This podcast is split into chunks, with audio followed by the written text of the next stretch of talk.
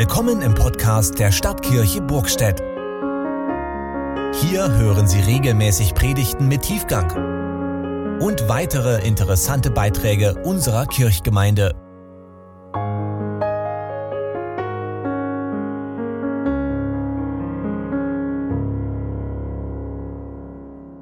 Die Gnade unseres Herrn Jesus Christus und die Liebe Gottes und die Gemeinschaft des Heiligen Geistes sei mit euch allen. Ich habe die Gebetspredigt, so will ich sie mal nennen, in zwei Teile gegliedert.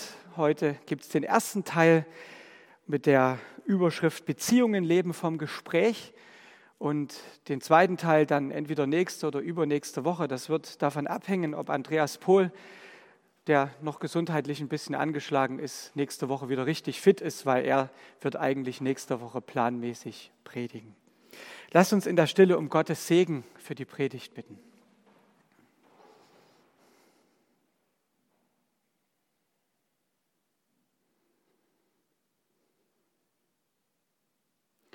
Gott, unser Herr, gib uns ein Herz für dein Wort und ein Wort für unser Herz. Amen. Liebe Geschwister, einige Männer sitzen bei ihrer wöchentlichen Runde Poker. Da klingelt ein Handy, einer aus der Runde geht ran und am Telefon ist eine Frauenstimme.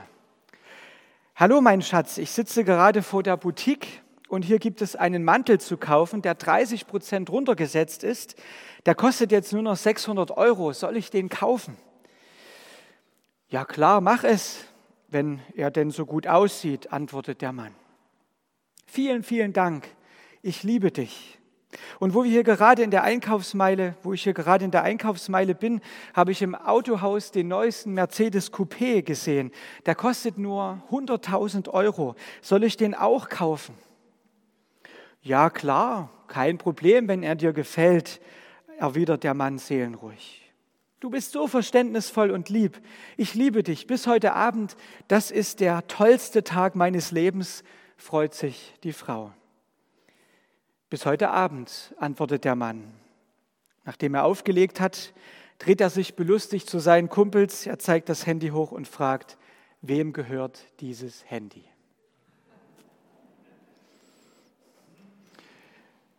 Kleiner Vorausgriff auch für die Valentinstagspredigt, die es vielleicht dann nächste Woche gibt. Wie auch immer. Beziehungen, Beziehungen leben vom Gespräch. Dieses Telefonat während der Pokerrunde zeigt uns, was passiert, wenn die Kommunikation gestört ist. Weil die Frau hier eigentlich falsch verbunden ist, weil das Gespräch eher eine Einbahnstraße ist und weil der falsche Mann er als Wunscherfüllungsautomat herhalt, herhalten muss. Bei Beten kann es uns übrigens ähnlich gehen. Das Gebet lebt davon, dass wir mit dem Richtigen verbunden sind. Das Gebet lebt davon, dass es keine Einbahnstraße ist. Und das Gebet lebt davon, dass wir Gott nicht einfach nur für einen Automat halten, der auf Knopfdruck Wünsche erfüllt. Ein erster Punkt, das Gebet ist ein Grundbestandteil unserer Beziehung zu Gott. Eine Frau hat einmal von ihren Manteltaschengebeten erzählt. Wenn ich morgens mit dem Bus zur Arbeit fahre, dann halte ich meine Hände in den Manteltaschen einfach Jesus hin und spreche zu ihm in Gedanken. Er hört mich, auch wenn die Leute im Bus meine Worte nicht hören können. Das ist das. Gebet ganz natürlich, ganz selbstverständlich. Wir können mit Gott reden, wo immer wir sind und er ist uns ganz nahe. Wenn du Jesus vertraust und die Vergebung deiner Sünden angenommen hast, dann bist du ein Kind Gottes mit allen Vorzügen dieser Beziehung. Gottes Geist wirkt in dir und macht, dass du zu Gott Vater, lieber Vater sagen kannst. Paulus weist ausdrücklich darauf hin, ihr habt den Geist der Kindschaft empfangen, durch den wir rufen, aber lieber Vater. Mit dem Wort Abba ist nicht die ehemalige schwedische Popgruppe gemeint. Nein, das Wort kommt aus dem Aramäischen, der Muttersprache von Jesus und heißt übersetzt so viel wie Papa.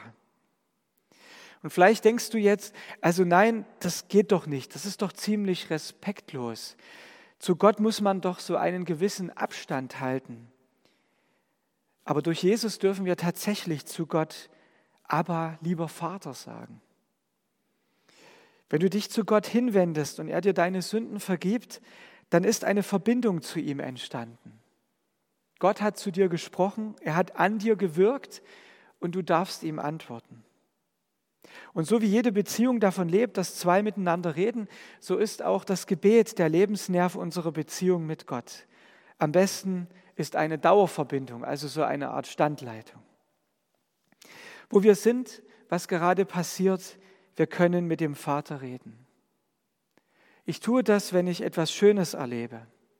Ich sage Gott dann in dem Augenblick und an Ort und Stelle Danke. Aber auch wenn ich in schwierigen Situationen stecke und nicht weiter weiß, kann ich ihm sagen, Vater, du siehst das. Ich weiß nicht weiter, bitte hilf. Oder du siehst diesen Menschen, der mir wirklich auf die Nerven geht oder mit dem ich es wirklich schwer habe. Hilf mir, dass ich ihn nicht verachte, sondern ihn jetzt annehmen und mich ihm zuwenden kann, so wie du es tust. Wenn das Gebet mein täglicher Begleiter geworden ist, dann ist es in jeglicher, in jeder Lage hilfreich und dran. Zweitens, Gott weiß schon vorher, was wir beten, aber wir sollen es trotzdem tun. Das ist ja eine beliebte Frage. Also wenn Gott sowieso alles weiß, worum ich ähm, beten könnte, warum muss ich ihn dann noch informieren? Wenn Gott mich so gut kennt, warum muss ich ihm dann noch sagen, worum es eigentlich jetzt gerade bei mir geht und wie es mir geht? Nun sagt Jesus tatsächlich in der Bergpredigt, wir haben es gerade gehört, wenn ihr betet, sollt ihr nicht viel plappern wie die Heiden, denn sie meinen, sie werden erhört, wenn sie viele Worte machen. Darum sollt ihr ihnen nicht gleichen, denn euer Vater weiß, was ihr bedürft, bevor ihr ihn bittet. Gibt uns Jesus hier also den Rat, eher weniger zu beten? Das würde wiederum ja gar nicht zu ihm passen, denn Jesus hat ja viel und intensiv gebetet. Aber er spricht uns hier auf unsere Haltung gegenüber Gott an. Bete ich um Gott durch stramme Leistungen und unendliche Gebete, vielleicht sogar günstig stimmen zu wollen? Denke ich, dass ich Gott erstmal gründlich informieren muss und ihm vielleicht sogar ja, praktischerweise ein paar Tipps zur Problemlösung machen. Das wäre eher unangemessen. Er weiß doch, wie unsere Lage ist und er kennt auch die Lösungen. Und trotzdem fordert uns Jesus ausdrücklich auf, bittet, so wird euch gegeben. Denn wer bittet, der empfängt. Wenn wir Gott unsere Anliegen bringen, unseren Dank ausdrücken oder unsere Not mitteilen, dann drücken wir damit aus, dass wir ihn lieben und ihm vertrauen. Und Gott drückt seine Liebe zu uns aus, indem er uns zuhört und anspricht. Er ist ja kein namenloses Schicksal und kein kalter Automat. Er hat uns in Jesus sein Vaterherz gezeigt. Drittens, das Beten kann man lernen wie das Sprechen. Vielleicht hast du schon mal versucht zu beten, aber nach ein paar Sätzen ist dir nichts mehr eingefallen. Und schnell bekommt man dann das Gefühl, ich kann gar nicht beten. Und der Gedanke ist gar nicht so falsch. Von Natur aus können wir wirklich nicht beten. Es geht ja beim Beten nicht darum, irgendwelche Sprüche aufzusagen. Erst wenn wir Gott kennenlernen, können wir mit dem Beten etwas anfangen, denn dann haben wir eine Beziehung zu ihm. Aber auch wenn diese Beziehung da ist, müssen wir das Beten erst lernen. Und da geht es uns wie den Neugeborenen. Es dauert ungefähr ein Jahr, bis ein Kind die ersten Worte spricht. Zuerst schreit es nur. Und dann macht es irgendwelche unverständlichen Laute und schließlich kommt der große Moment, wo das Kind sein erstes Wort spricht. Vielleicht Mama oder Papa oder Ball oder irgendwas. Vielleicht kennt ihr den Witz, der Chemieprofessor kommt nach Hause, seine Frau erwartet ihn strahlend an der Haustür. Das Baby hat heute sein erstes Wort gesprochen, sagt sie. So, was hat er denn gesagt? Heptolmethylthyminonatrochlorid. Also so wohl doch eher nicht. Eltern freuen sich ja über das noch ziemlich unverständliche Geplapper der Kleinen, weil sie ihre Kinder lieben. Eine Mutter wird wohl kaum zu ihrem Kleinkind sagen, sprich ganze Sätze oder halt den Mund. Das unvollkommene Gestammel eines Kindes ist in den Ohren der liebenden Eltern schönste Musik. Und dann freuen sie sich natürlich riesig über jeden noch so kleinen Fortschritt. Und wenn schon wir Menschen so liebevoll empfinden können, wie viel mehr Gott, der unvergleichliche Vater. Vergessen wir nie, dass wir zu Gott Vater sagen dürfen. Ja, Papi oder Papa, so wie man das Wort Abba am besten übersetzt. Das ist die Sprache von Kindern, von Königskindern. Und je mehr wir uns für das Reden Gottes öffnen, umso besser können wir ihm im Gebet antworten. Gott spricht zu uns beispielsweise, wenn wir in der Bibel lesen, wenn wir auf die Verkündigung von Gottes Wort hören oder mit anderen Christen über den Glauben an Jesus sprechen. Und natürlich hat Gott darüber hinaus alle Möglichkeiten, uns zu begegnen. Kann uns ansprechen, etwa heute bei der tollen Beschaffenheit der Natur, sofern es irgendwie nicht nochmal richtig anfängt, äh, dann irgendwie zu zu wehen oder irgendwie ganz krass ist, wie auch immer, ähm, auch in der Natur zu begegnen, uns plötzlich Dinge irgendwie aufs Herz zu legen bei einem Spaziergang, wo wir gar nicht drauf gekommen wären, wenn wir einfach nur zu Hause geblieben wären. Gott freut sich auch, wenn wir stammelnd und stotternd mit ihm reden. Selbst erfahrene Beter kommen ja manchmal in Situationen, wo es ihnen schwerfällt, besonders schön und geschliffen zu formulieren. Aber darum geht es ja auch nicht. Es kommt darauf an, dass wir uns Gott gegenüber öffnen und dass wir ehrlich zu ihm sind. Gott versteht ja auch unser Seufzen und unser Weinen. Einfach unser Herr, hilf. Manchmal brauchst gar nicht mehr. Und der Heilige Geist unterstützt unser Beten. Und ich denke, deswegen sollten wir auch mit uns selbst barmherzig sein, so wie es Gott ist, und uns nicht für unsere Gebete schämen. Eines Tages kommen die Jünger zu Jesus und bitten ihn, Herr, lehre uns beten. Sie haben ja intensiv und täglich mit Jesus gelebt. Sie haben ihn genau beobachtet und daher auch erfahren, dass Jesus irgendwie viel betet. Dann erklärt ihnen Jesus, wie sie beten sollen. Er gibt ihnen eine Anleitung, kurze Sätze eines Gebetes und das ist die Geburtsstunde des Vaterunsers.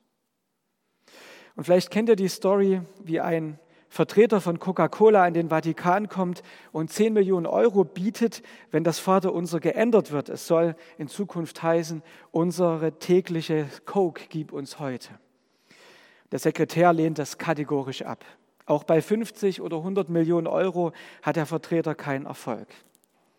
Der telefoniert dann mit seiner Firma und bietet schließlich eine Milliarde Euro. Der Sekretär zögert etwas, greift dann zum Telefonhörer und ruft den Papst an. Chef, wie lange läuft eigentlich der Vertrag mit der Bäckerei Innung noch? Okay, Spaß beiseite. Das Vaterunser besteht aus sieben Bitten und davon drehen sich die ersten drei um Gottes Angelegenheiten, um seinen Namen, sein Reich, um seinen Willen. Und in den letzten vier Bitten geht es dann wir können sagen, um unsere Angelegenheiten, um unser Brot, um unsere Schuld, unsere Versuchungen und unsere Erlösung vom Bösen. Das Vaterunser gibt uns also wichtige Themen vor, für die wir beten sollen. Und es zeigt uns auch, dass alles wichtig ist. Das Lob Gottes und der Dank, das Bekennen unserer Schuld, die Bitte, die Fürbitte. Und so kannst du deine Gebete auch anhand des Vaterunsers gut strukturieren.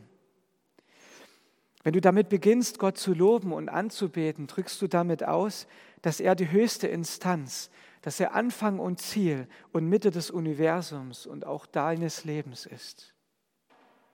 Wenn du danach Gott dankst, dann machst du dir neu bewusst, dass er der Schöpfer und der Geber aller Gaben ist.